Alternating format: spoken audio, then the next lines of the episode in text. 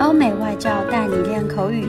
本节目由雅思官方合作机构英语同桌 FM 原创出品。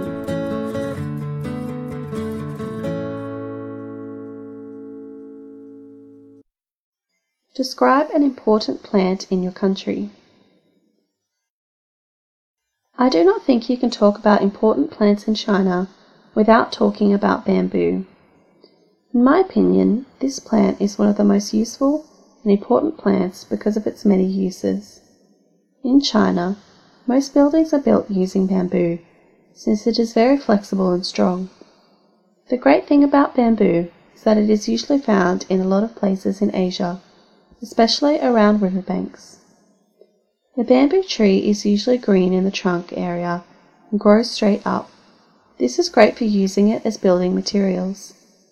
When I was younger, my dad and I built a tree house in our backyard using all bamboo materials.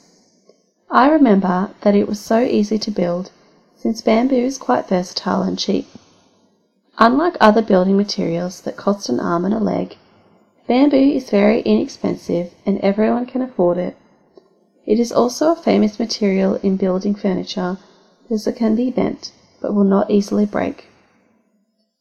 The bamboo tree is not only used for construction, but it is also known to be a great ingredient in many dishes. My favorite dish is sauteed bamboo shoots on rice. I remember this dish since it was always prepared by my sister whenever my mum would ask her to cook, since it's the only dish she knows how to cook. Even until now, when we have family events, we all enjoy her famous dish. It would be quite difficult to find another plant as versatile and as useful as the bamboo plant. OK，今天的 Part Two 口语话题到此结束。